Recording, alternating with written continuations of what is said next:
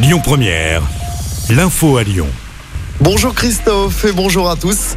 Du monde et beaucoup de dégâts à Lyon hier lors de la manifestation du 1er mai. Manifestation pour contester la réforme des retraites. Entre 17 000 et 45 000 personnes ont défilé dans les rues de Lyon.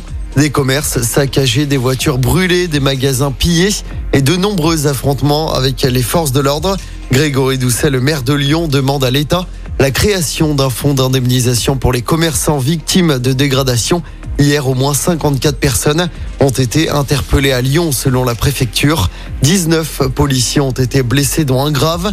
L'agent touché à la jambe a dû être hospitalisé. Six manifestants ont également été blessés. En France, 780 000 personnes ont manifesté hier selon le ministère de l'Intérieur. 2,3 millions selon la CGT. Et puis maintenant, quelle suite à donner au mouvement? L'intersyndical doit se réunir ce matin. L'exécutif doit inviter les responsables syndicaux à Matignon. La CFDT pourrait répondre positivement à l'invitation. Dans l'actualité locale, une interpellation au Grand Parc de Miribel-Jonage. Un homme qui faisait du rodéo avec sa Peugeot cabriolet dans une zone piétonne du parc a été interpellé hier selon le progrès. Le conducteur était positif aux stupéfiants. Sa voiture a été confisquée. Il sera bientôt convoqué devant la justice. Un accident mortel à Lyon, c'était dans la nuit de dimanche à hier.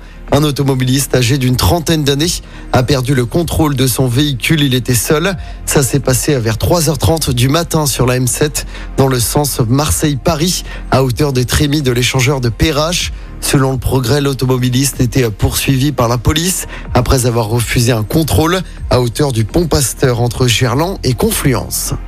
L'ancien joueur de l'OL, Tony Vérel, de retour devant la justice. Il comparaît devant la cour d'appel de Nancy à partir d'aujourd'hui, un an après avoir été condamné en première instance avec trois de ses frères pour violence contre des vigiles. Les faits s'étaient déroulés en octobre 2011. Tony Vérel et ses frères sont accusés d'avoir ouvert le feu sur le parking d'une boîte de nuit en Meurthe-et-Moselle. En première instance, Tony Vérel avait été condamné à 5 ans de prison, dont deux avec sursis.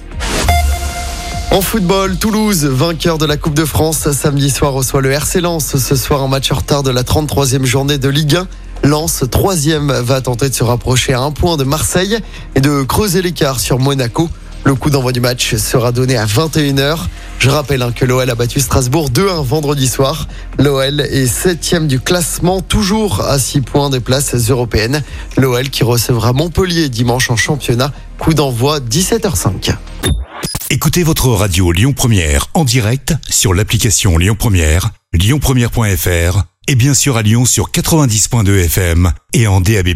Lyon Première